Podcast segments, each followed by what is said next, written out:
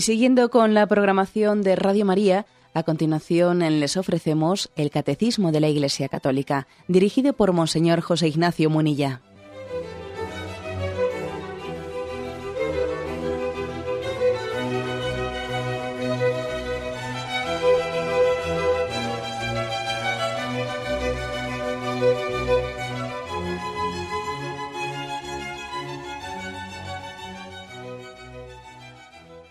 Cordial saludo a todos los oyentes de Radio María. Un día más, con la gracia del Señor, proseguimos el comentario del Catecismo de nuestra Madre la Iglesia.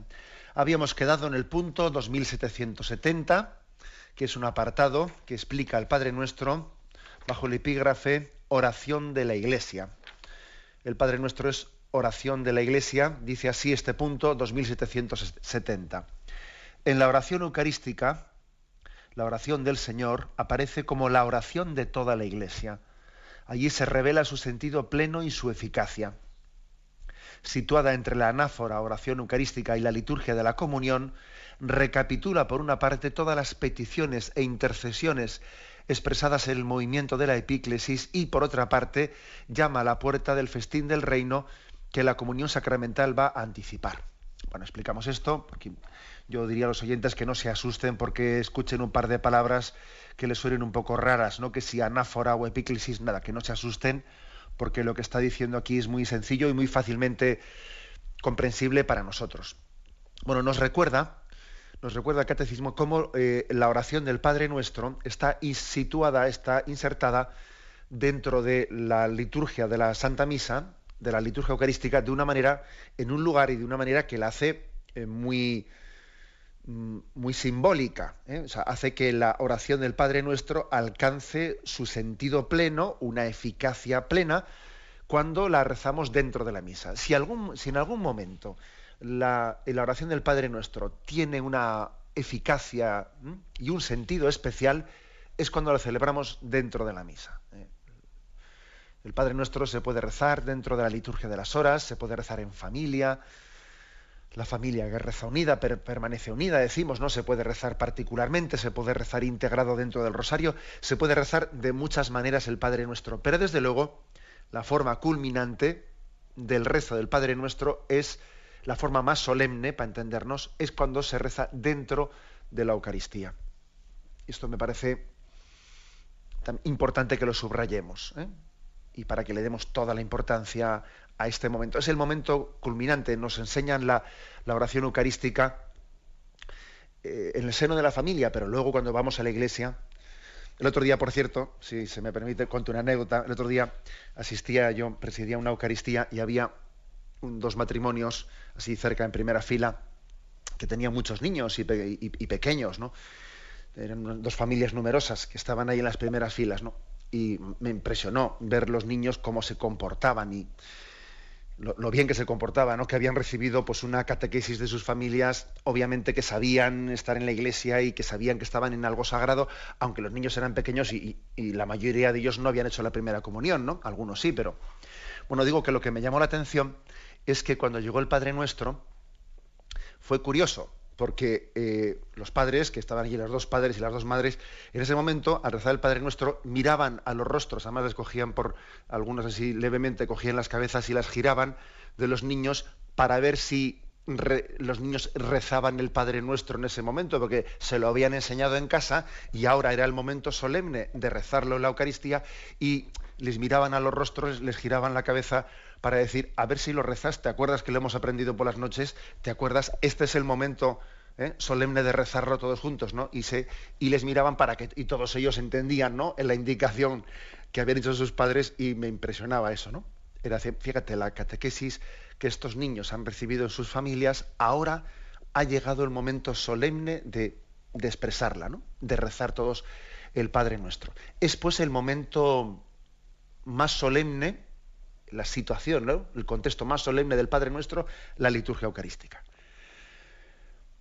Dice, en este momento, dice aquí el catecismo, tres cosas. En este momento esta oración se subraya especialmente que es oración de toda la Iglesia, porque siempre hemos distinguido entre oraciones mm, de devoción particular y la oración de la Iglesia, que la oración de la Iglesia es la liturgia. ¿eh? Hay que distinguir la liturgia de nuestras oraciones mm, personales o particulares. Siempre le damos más importancia a la liturgia, ¿eh? porque es la oración oficial de la Iglesia, porque también la, oración litúrgica es personal, pero es que además en ella se integra eh, todo el cuerpo místico orando. Luego, en primer lugar, el Padre nuestro rezado dentro de la misa no es oración particular, no, no, es oración de toda la Iglesia. Y yo estoy dando mi voz a los que no tienen voz, eh, a los que en este momento han pedido a la Iglesia que rece por ellos. Les doy mi voz, les doy mi fe, les doy mi esperanza. Porque mucha gente pide a la Iglesia que rece por ella. Bueno, pues aquí estoy yo dando mi voz. ¿eh?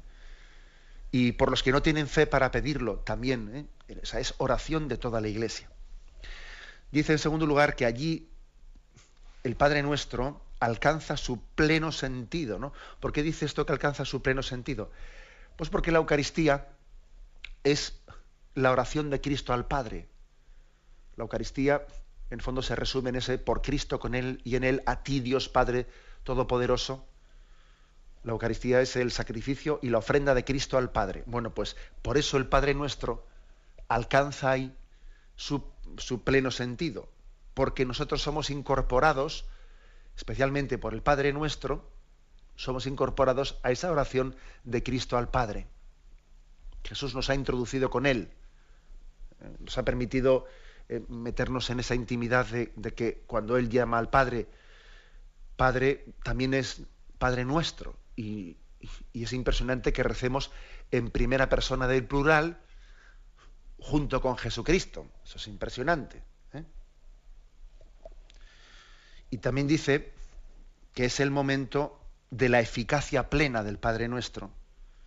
Claro, claro que es la eficacia plena, porque en este momento, cuando nosotros decimos, venga a nosotros tu reino, danos el pan de cada día, vaya que si tiene eficacia, es que, es que ahí está ese pan de cada día, que es el pan que alimenta, que alimenta nuestra alma el pan de la Eucaristía, venga a nosotros tu reino, la Eucaristía hace presente el reino de Dios entre nosotros, alcanza la, la, máxima eficacia en el momento en que se celebra la Eucaristía.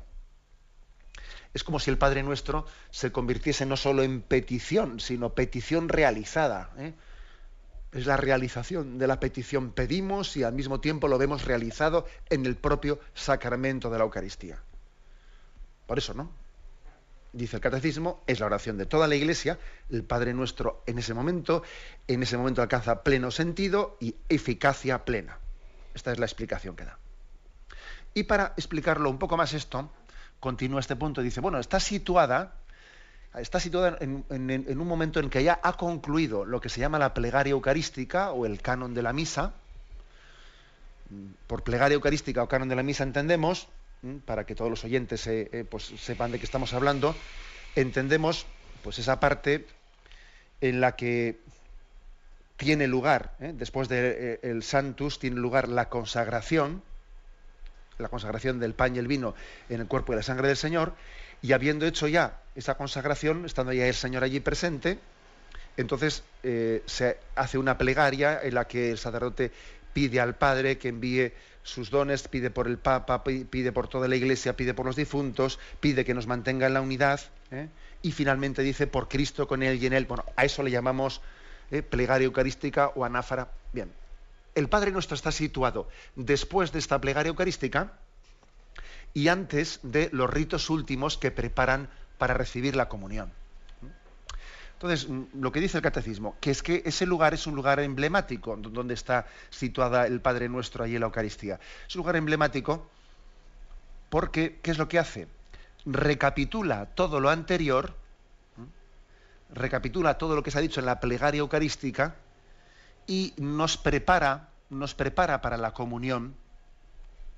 Eh, vamos a ver, aunque sea de una manera sencilla, cómo es esto de que el Padre Nuestro recapitula la, eh, la plegaria eucarística de la misa anterior y cómo prepara para la comunión.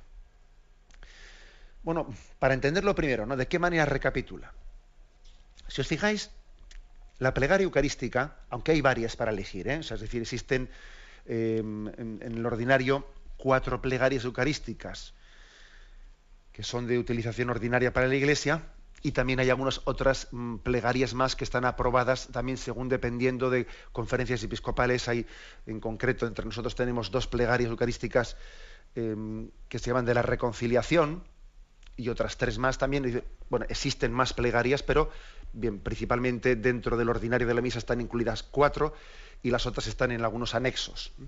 O sea, no, no, se, no se puede, no es lícito el que uno invente una plegaria eucarística en la Santa Misa, no no es correcto, porque se trata de la oración de la Iglesia, con lo cual yo no rezo desde mi subjetividad, inventando mis palabras, no es correcto.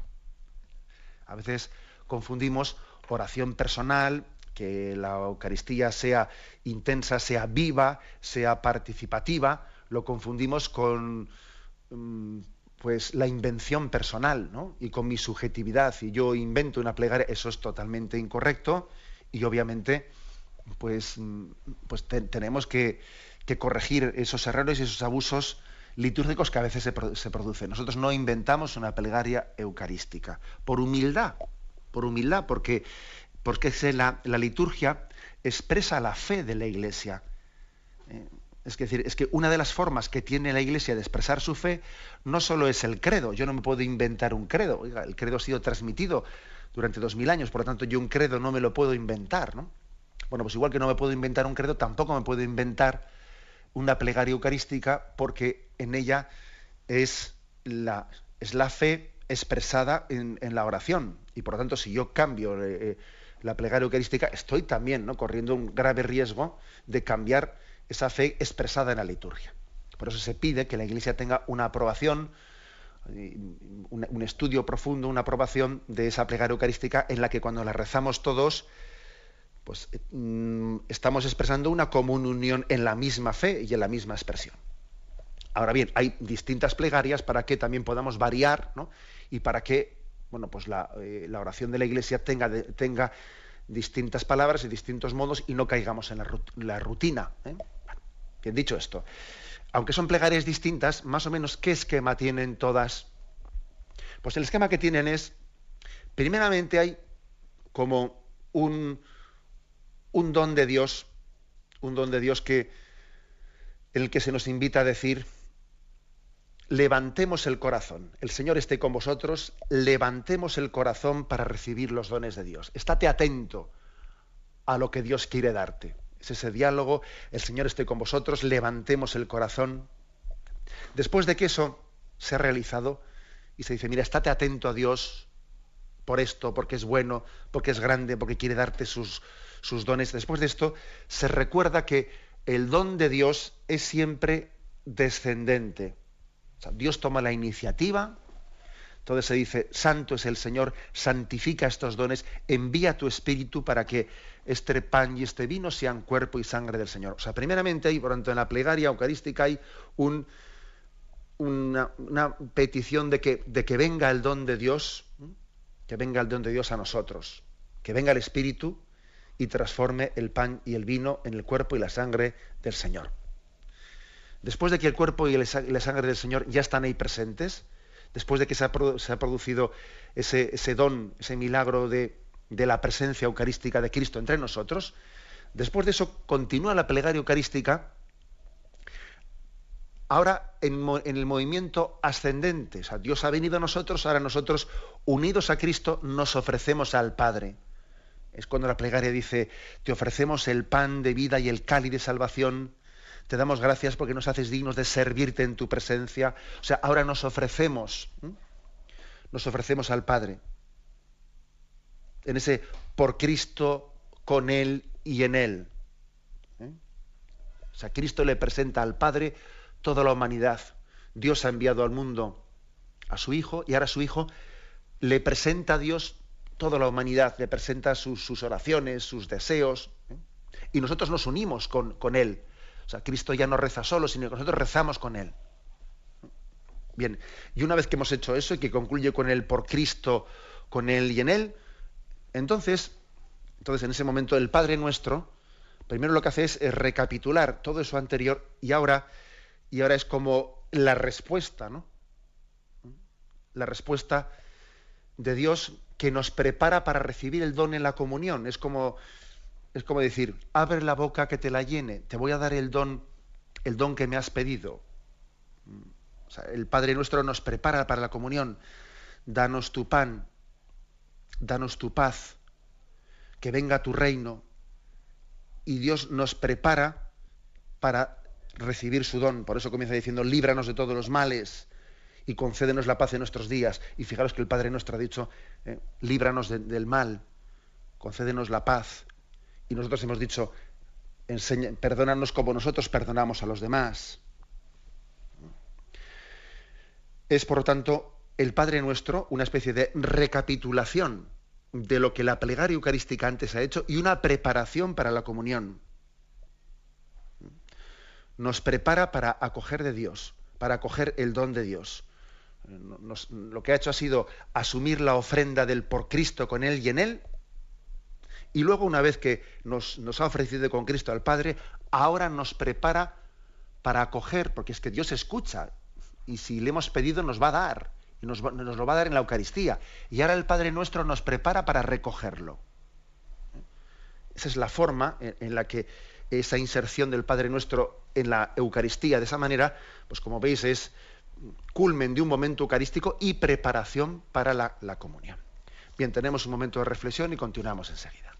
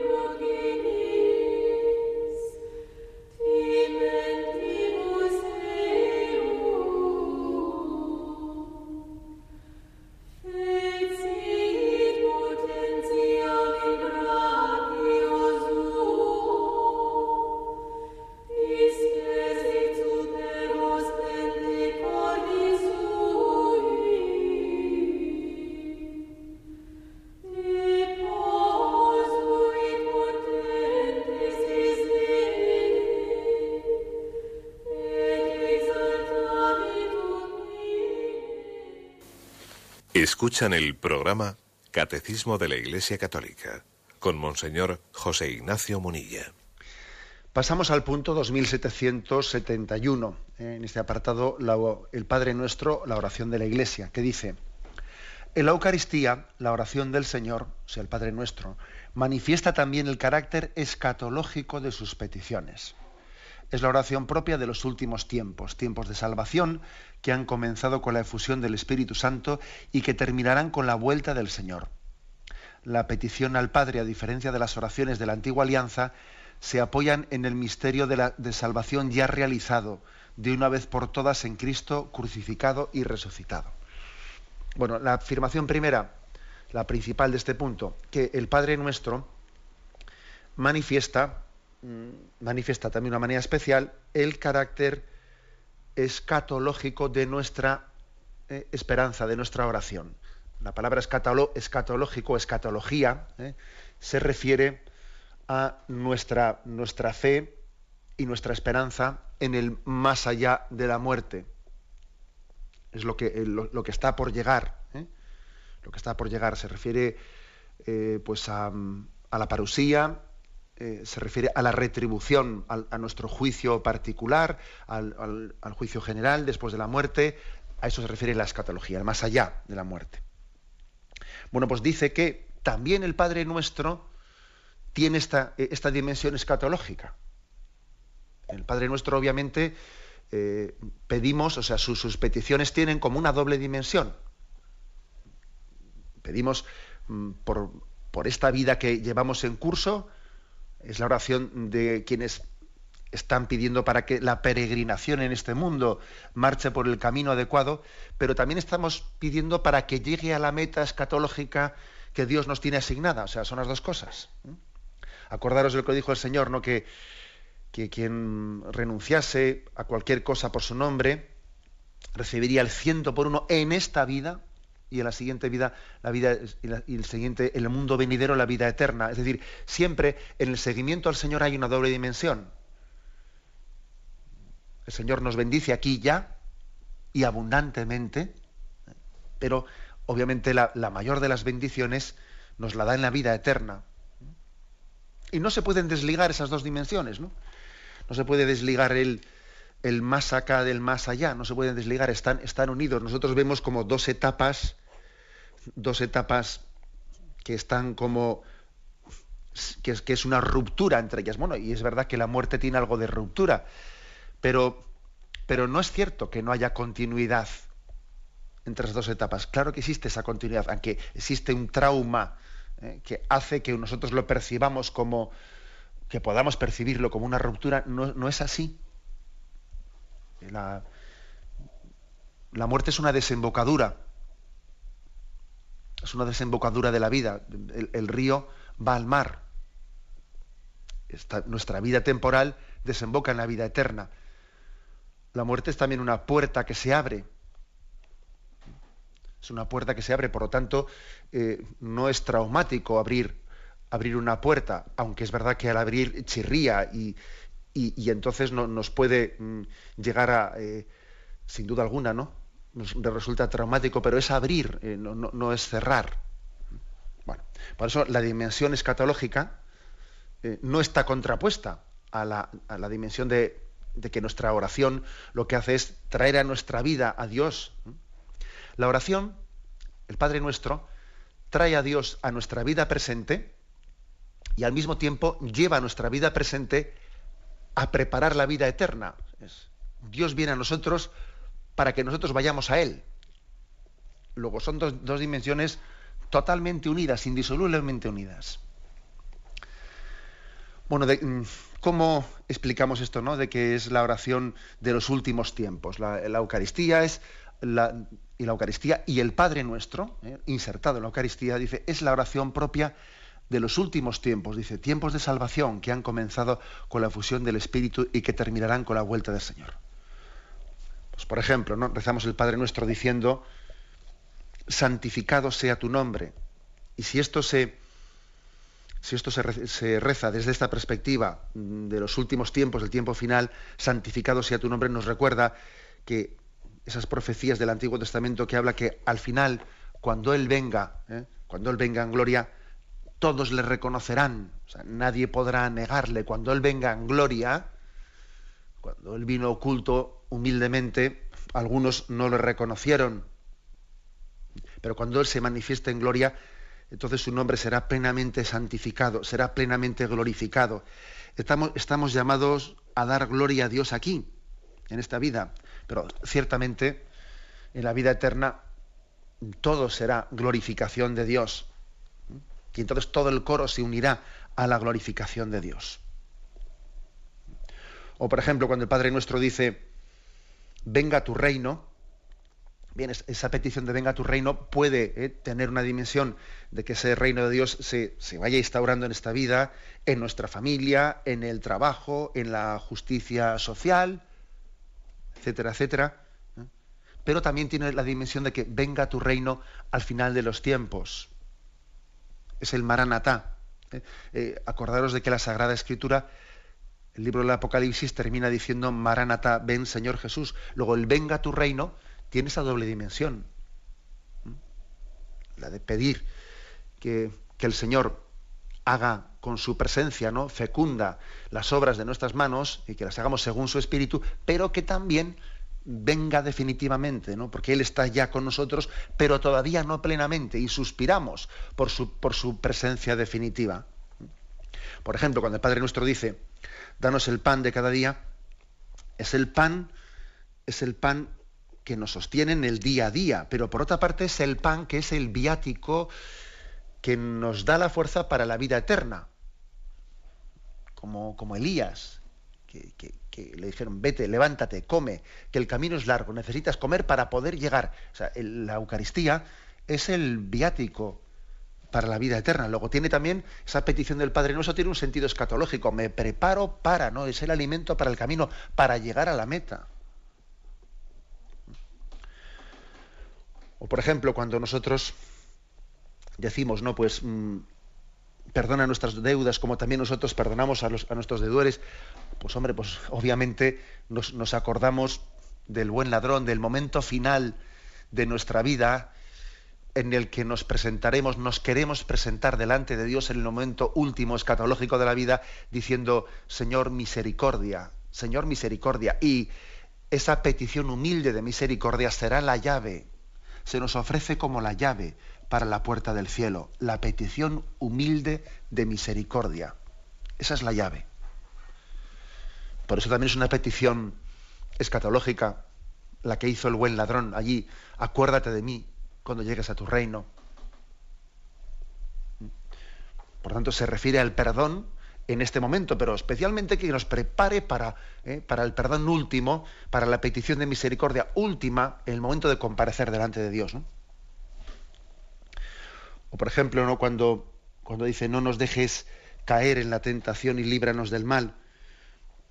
Bueno, pues yo creo que obviamente se refiere a todos los males, ¿eh? a todos los males que padecemos, que padecemos en esta vida, tantos males ¿no? y tantas cruces que arrastramos, pero por encima de todo y sobre todo se refiere a, a que nos libre del mal definitivo, porque vamos a ver, aquí hay mal con mayúsculas y mal con minúsculas. Ya sé que decir esto ante un mundo secularizado pues puede chirriar los, oídos de más de uno, ¿no? Pero sí, no nos olvidemos que el mal con mayúsculas es el apartarnos definitivamente de Dios.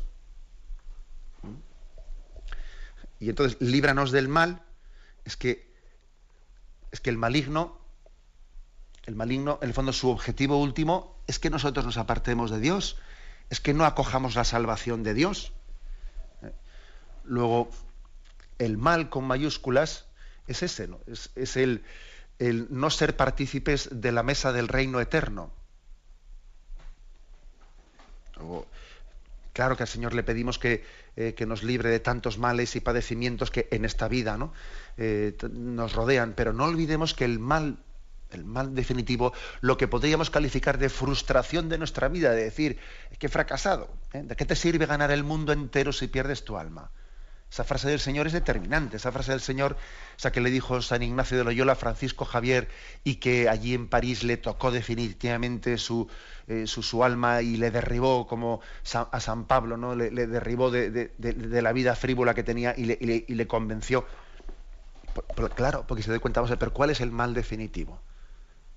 luego, fijaros que todas las peticiones del Padre Nuestro, una por una, pueden y deben mm, de ser rezadas también en esta perspectiva escatológica, ¿eh? de no referirse exclusivamente las peticiones del Padre Nuestro a, los dones eh, temporales, a los dones mm, que Dios nos da en, la, en, la, vida, en el transcurso del tiempo, sino a los dones definitivos que nos preparan para la vida eterna esta doble dimensión ¿eh? que tiene la liturgia, que es el Dios ya nos dado su gracia, pero todavía ¿no? No, la hemos recibido plenamente y anhelamos la llegada gloriosa de Jesucristo, etc. Esta doble dimensión está muy remarcada en todas estas peticiones del Padre nuestro, como hemos podido observar. Tenemos un momento de reflexión y continuamos enseguida.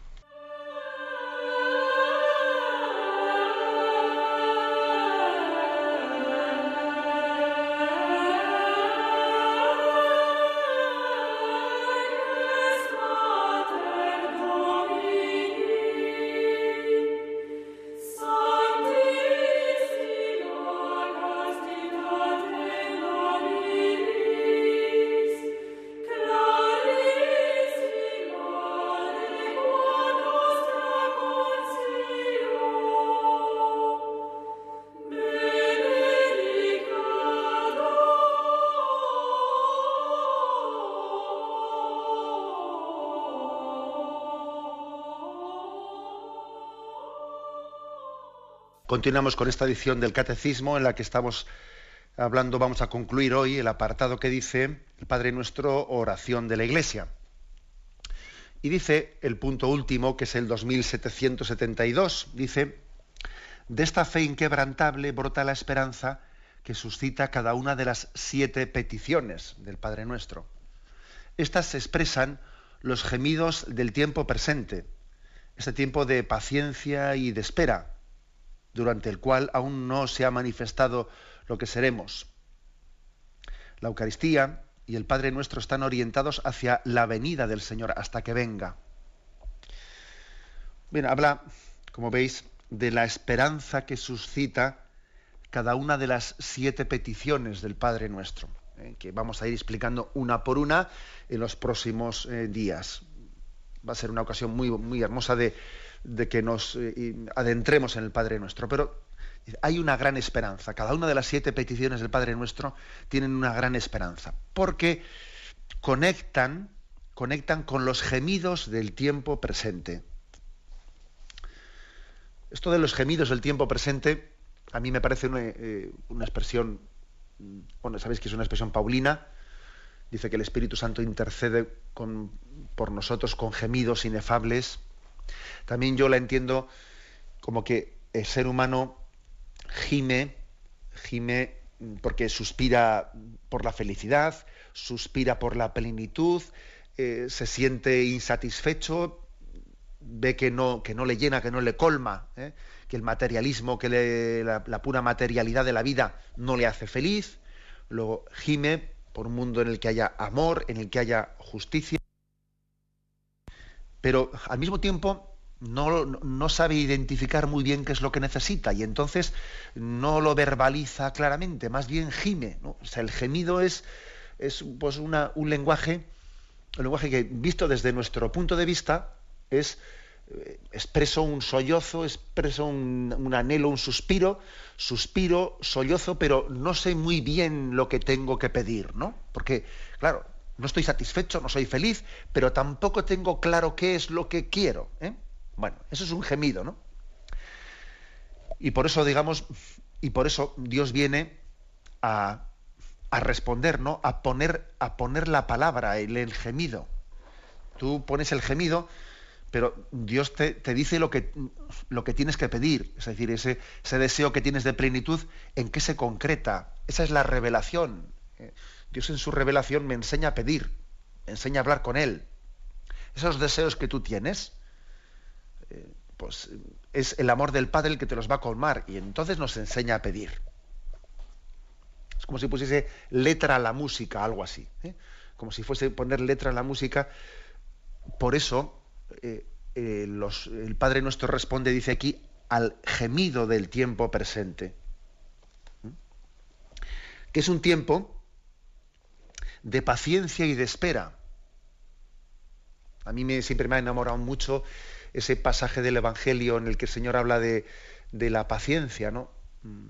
Bueno, la verdad es que en los Evangelios hay dos, pasajes que pueden parecer contradictorios. Eh, el Señor que, quiere que demos frutos ya y que pasó y la higuera no tenía frutos y, y, como no había dado frutos, maldijo la higuera y se secó. Y sin embargo hay otro pasaje en el que el Señor subraya más bien el aspecto contrario, ¿no? el aspecto contrario de la paciencia de Dios, dice, eh, este árbol no, ha dado fruto, lo cortamos, dice, no, espera, eh, espera al año que viene, vamos a regarlo, vamos a abonarlo, a ver si para el próximo año ha dado fruto. Y es curioso, porque en el Evangelio están los dos pasajes, este en el que Jesús maldijo la higuera porque no había dado fruto y la secó, y es otro pasaje en el que dice, no, no, no cortes todavía, espera el año que viene, a ver si da fruto. Lo cual quiere decir que, que el, el tiempo en que vivimos es un tiempo en el que hay una doble dimensión, ¿no? La dimensión de la paciencia de Dios con nosotros, su paciencia de misericordia. Y yo diría, me atrevería a decir que cada vez que rezamos el Padre Nuestro, y cada vez que el Señor nos permite reiterarlo, y lo rezamos ayer, pero volvemos a rezar hoy, que se haga tu voluntad, que nos perdones como nosotros perdonamos, y se reitera, y se reitera, y se reitera. el que podamos reiterar una oración es un signo de la paciencia de Dios con nosotros. ¿Qué paciencia tiene el Señor? Eh, que dice, a ver si el año que viene da fruto, vamos a donarlo, vamos a regarlo. Ahora bien, la paciencia de Dios no es sinónimo de inactividad. O sea, no, no, Dios es paciente, pero al mismo tiempo está derramando su gracia para que el hombre eh, se transforme. O sea, nos, da ocasiones de gracia que, que nosotros no podemos rechazar.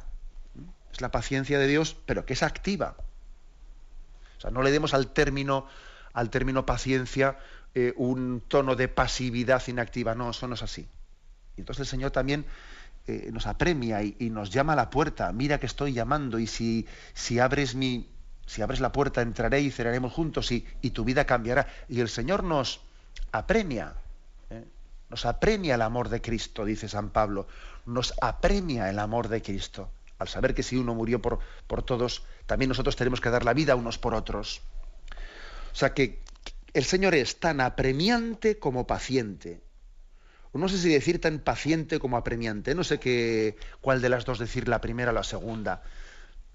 Y posiblemente eh, cada uno de nosotros vivamos esta, esta experiencia y, a veces nos tenemos que, que, tenemos que subrayar en momentos determinados de nuestra vida qué paciente es el Señor, pero al mismo tiempo con eh, cómo nos apremia bueno, pues estos dos aspectos se reflejan perfectamente en la oración del Padre Nuestro. La paciencia de Dios y el amor, el amor que lógicamente espera respuesta y llama e inquiere, ¿no? Bueno, pues mm, para hablar de esto, eh, para hablar de cómo eh, la oración del, Padre Nuestro mm, brota de la esperanza de cada una de las, siete peticiones, se nos refiere, se nos envía al punto 1820 del catecismo. ¿eh? Se nos envía al punto 1820, que lo voy a leer, donde se, dice, donde se dice lo siguiente.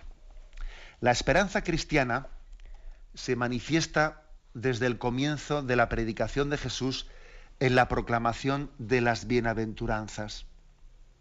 Las bienaventuranzas elevan nuestra esperanza hacia el cielo como hacia la nueva tierra prometida. Trazan el camino hacia ella a través de las pruebas que esperan a los discípulos de Jesús. Pero por los méritos de Jesucristo y de su pasión, Dios nos guarda en la esperanza que no falla. La esperanza es el ancla del alma, segura y firme, que penetra a donde entró por nosotros como precursor Jesús. Es también un arma que nos protege en el combate de la salvación. Revistamos la coraza de la fe y de la caridad con el yelmo de la esperanza de salvación. Nos procura el gozo en la prueba misma, con la alegría de la esperanza, constantes en la tribulación. Se expresa y se alimenta en la oración, particularmente en la del Padre nuestro resumen de todo lo que la esperanza debe desear. Es decir, que el catecismo nos dice que la esperanza cristiana se ha manifestado muy especialmente en la predicación de las bienaventuranzas. Allí se subraya la esperanza al máximo.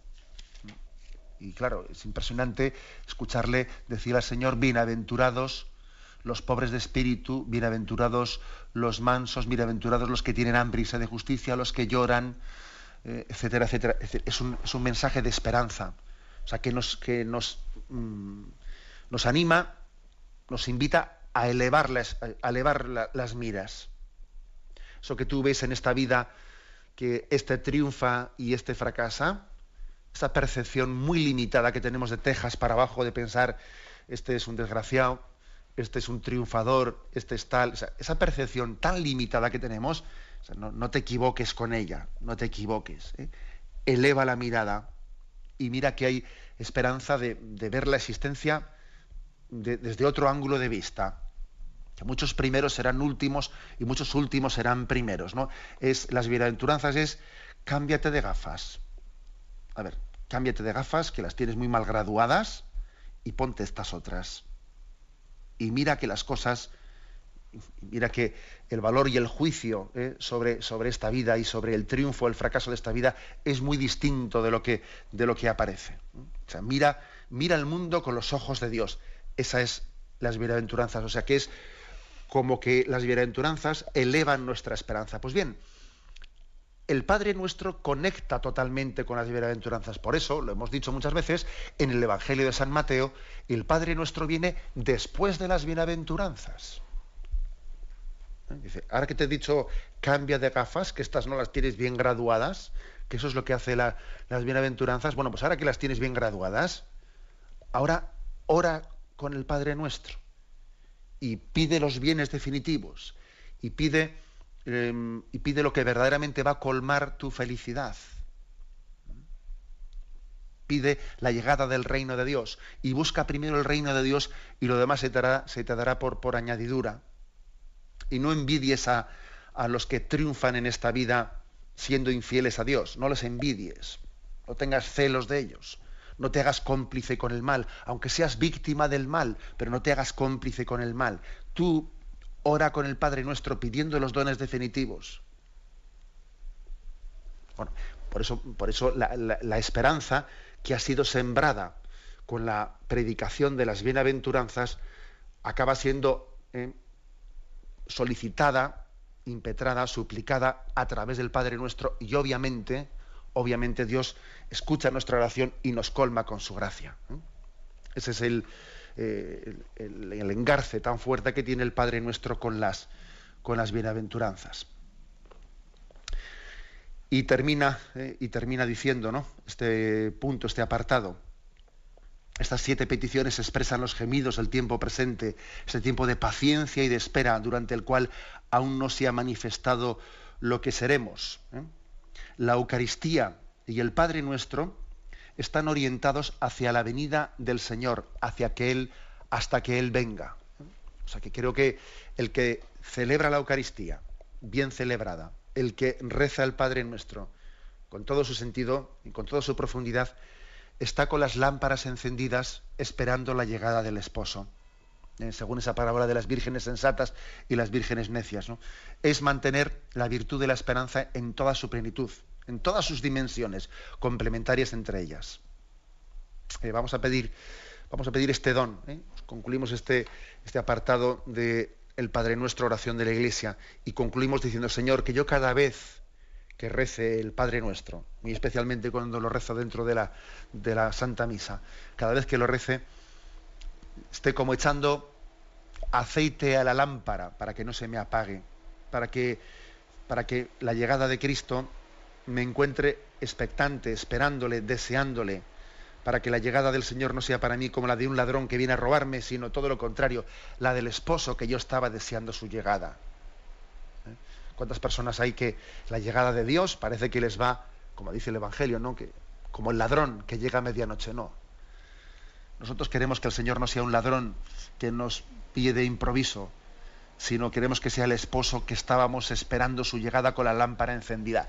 Esa es la oración del Padre nuestro que mantiene nuestra esperanza viva y encendida esperando su llegada.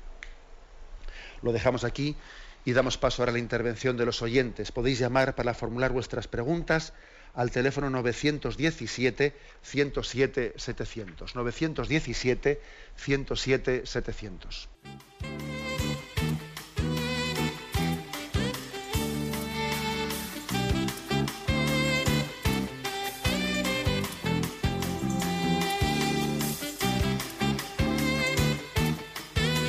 Radio María le ofrece la oportunidad de recibir en su casa sus programas favoritos.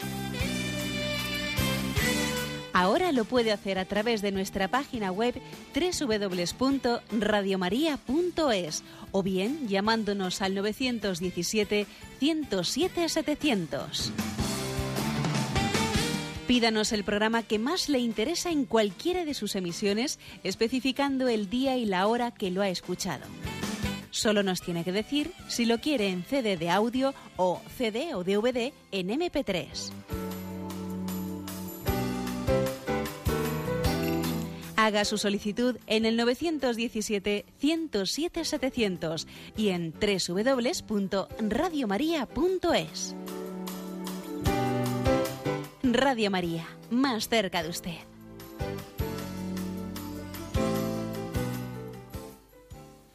Escuchan el programa Catecismo de la Iglesia Católica con Monseñor José Ignacio Munilla.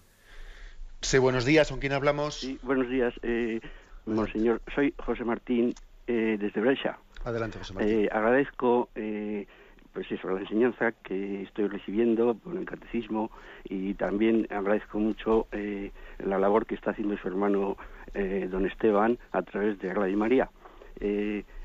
Yo lo, este, en la exposición esta del Padre Nuestro lo que quería es un poco incidir en, en, dos temas. Uno es eh, eh, el, pan nuestro de cada día. Claro, eh, hoy en día ya se especifica darnos hoy.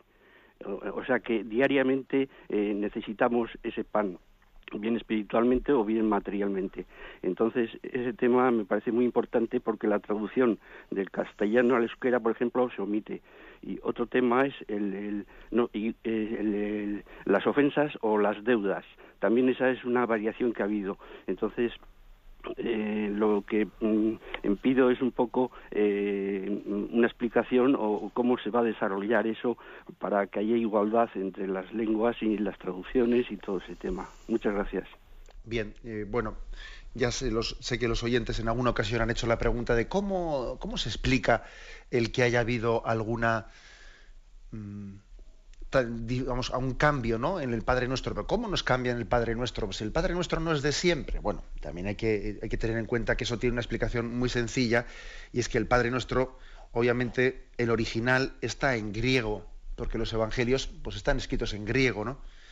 Y luego tuvo su traducción eh, pues de San Jerónimo al latín, ¿eh? en la Vulgata, que duró muchos siglos, y luego su traducción a las lenguas vernáculas al castellano, etcétera. Entonces, bueno, pues dentro de esa, mm, a veces hay dificultad de decir, ¿y este término qué es mejor traducirlo? ¿Ofensas o deudas? O, bueno, pues hay, ciertos, eh, pues cierto margen de que los traductores tienen una duda, ¿no? Y se ha hecho finalmente una traducción del Padre Nuestro eh, consensuada para todos los países de habla castellano o de habla española. ¿Eh? Luego, el motivo por que nosotros hemos visto pues, un, eh, algún cambio desde el Padre Nuestro que aprendimos de pequeños al que, a, la versión oficial es esa, es una unificación ¿eh? de todos los países de habla española. A eso no hay que darle no hay que darle mayor importancia. Lo digo porque a veces uno escucha palabras que son totalmente desproporcionadas.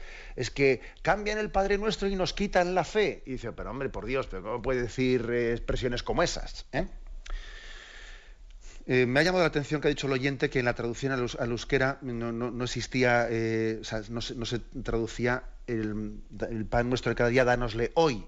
Yo creo que está equivocado, porque el Padre Nuestro sí, en traducción al euskera sí se dice eso, ¿no? Emaigusu gaur, eh, danos hoy un guilla, pero bueno, no vamos a hablar aquí de traducción en euskera porque la, mayoría de los oyentes, pues lógicamente no son vascoparlantes, pero yo creo que esa, referencia explícita que ha hecho el oyente a que en la traducción en euskera hay una palabra que está obviada, que está quitada, mm, vamos, yo creo que está, está equivocado en ello. ¿eh? O sea que mm, entendamos una cosa, una traducción, una traducción no es que, mm, bueno, tengamos eh, podemos tener eh, siempre a una imperfección, una imperfección en, la manera en la que ha sido traducida del original, pero sí que requiere una aprobación de la Iglesia. Requiere una aprobación, o sea, es decir, una fórmula litúrgica para que haya podido ser incorporada, ha tenido que ser la Santa Sede la que le ha dado la, aprobación plena. Lo cual también yo creo que tenemos que dar un voto de confianza ¿eh? a la Madre Iglesia que ya habrá buscado quien repase las traducciones. ¿eh? Bien, damos paso al siguiente oyente. Buenos días. Sí, buenos días. Sí, escuchamos. Eh, soy Cándido de Asturias. Adelante. Eh, la pregunta era sobre las apariciones de Fátima, cuando la Virgen les enseña a los niños el, infierno. Eh, creo que fue Jacinta la que le pregunta por una amiga suya de 10 años que había muerto hacía poco, ¿no? Y la Virgen le contesta que está en el purgatorio hasta el fin del mundo. Es posible que me esté equivocando, pero creo que no, no lo sé. Y bueno, yo eh, eso, aparte que me, no me entra en la cabeza, me da un miedo de la leche, porque si esa niña de 10 años está hasta el fin del mundo, yo no sé hasta cuándo voy a estar. Estaré hasta después del fin del mundo. Y sin embargo yo recuerdo un trabajo que le hice a mi hija cuando estaba estudiando magisterio y le puse una cosa en el trabajo, era para religión. Le puse una, una cosa en el trabajo que más que para el profesor era para ella. Le puse que, hablando de la esperanza, ¿no? Le puse que Dios siempre nos está esperando. O sea, que Dios es como, como un padre que siempre está esperando a... Bueno, no lo puse como el padre del hijo pródigo, pero lo podía haber puesto. Entonces, yo lo de esa niña, una niña de 10 años, ¿se puede merecer eso? Bueno, eh, gracias por su llamada. Vamos a ver, yo creo que siempre eh, en, la explicación de los misterios hay que distinguir entre la revelación, ¿eh? la revelación de la Iglesia y las revelaciones privadas. El hecho de que la Iglesia haya aprobado, ¿eh? haya dado su visto bueno a, la, pues a las apariciones de la Virgen de Fátima, etcétera, y, al mensaje que hay traducido, pues quiere decir que ha dado esa aprobación porque entiende que esa revelación pues no es incompatible con el Evangelio, etcétera, pero tampoco con eso eh, la Iglesia se compromete cuando ha dado esa, aprobación del mensaje de Fátima, no se está comprometiendo con que todas las revelaciones privadas que los niños recibieron eh, pues tengan el mismo grado de digamos de, de, garantía y de obligatoriedad en nuestra adhesión a ellos como tienen la Sagrada Escritura. explico, o sea, eso hay que siempre tenerlo claro. ¿eh? No es lo mismo revelaciones privadas que mm, la revelación del Señor en la Sagrada Escritura, en la tradición de la Iglesia, en el Magisterio. No podemos ponerlo al mismo nivel. Bien, con esto yo no quiero decir que yo esté ni negando ni no negando eh, lo que Jacinta en su, ella contó como una experiencia interior, ¿no? Pero, sí que es verdad que esta distinción hay que hacerla con, eh, con claridad. Yo creo que es importante que nuestro concepto de la fe esté más sostenido en la revelación con mayúsculas que no las revelaciones privadas. Las revelaciones privadas nos pueden ayudar muchas veces y nos ayudan muchísimas veces, pero tenemos que estar sostenidos en la revelación de la Sagrada Escritura del Magisterio de la Iglesia. Bien, y dicho esto, vamos a ver, yo creo que nosotros tenemos que acogernos a la palabra de Dios y, es verdad que, me parece que estamos quizás en un momento, pues que si igual hubo eh, anteriormente, muchas veces cuentan las personas de cierta edad, que hubo una enfatización, quizás hasta excesiva, en ciertas misiones en las que se predicaba eh, sobre el más allá y sobre el infierno y sobre tal el purgatorio, metiendo miedo en las predicaciones tremendamente y cogiendo una calavera, una calavera de un difunto y poniéndola encima de la mesa y predicando con un, eh, con un énfasis tremendo en el, en el miedo, en el más allá, me parece que en este momento estamos justamente en el extremo opuesto. En el extremo opuesto, en el extremo de que o sea, no, somos conscientes de que el rechazo del amor de Dios pues es una posibilidad sobre la que el Evangelio nos habla y nos previene y casi hemos, hemos silenciado eh, toda la llamada de Cristo a la salvación, esforzados por entrar por la puerta estrecha. Nada, es que hemos, hemos llegado a hacer eh, una especie de silencio sobre la posibilidad de que el hombre pues, eh, rechace la salvación. Dicho esto, dicho esto, creo que hay que tener equilibrio, equilibrio en ese mensaje. Yo Mire, a mí, según usted hablaba, me, ha, hecho gracia eso de que usted a su hija le ayudase o le hiciese el trabajo que la hija tenía que hacer para, para, la clase de religión, ¿no? Me ha hecho gracia porque en el fondo también es una imagen de lo que Dios mismo hace con nosotros, que también Él tiene misericordia y pues pasa por alto en el que nosotros lo que debiéramos de hacer, ¿eh? pues él muchas veces él complementa y hace el trabajo que nosotros debiéramos de haber hecho. Obviamente nuestro, nuestro Dios con nosotros tiene la misericordia, como usted tiene con la hija, también eh, haciéndole el trabajo cuando en el fondo era, era ella la que debiera de haberlo hecho. Bueno, se me ha ocurrido este ejemplo, ¿no? Pero, pero eso no quiere decir, ¿eh? eso no quiere decir que debamos de apoyarnos mm, con demasiada facilidad en este principio, como recurriendo recurriendo al, al argumento eh, de la misericordia sin que al mismo tiempo eso no nos lleve al argumento de que nos apremia el Señor con la llamada a la conversión. Y el hombre también es responsable de dar una respuesta a esa llamada a la conversión. ¿eh? En resumen, pues que tenemos que, tomarnos muy en serio esa llamada de Jesucristo a su seguimiento en fidelidad. ¿eh? Bueno, la verdad es que, me parece que si damos paso a un siguiente oyente, igual vamos a, vamos a, entrarnos en las señales horarias y me despido de todos con la bendición de Dios Todopoderoso, Padre, Hijo y Espíritu Santo. Alabado sea Jesucristo.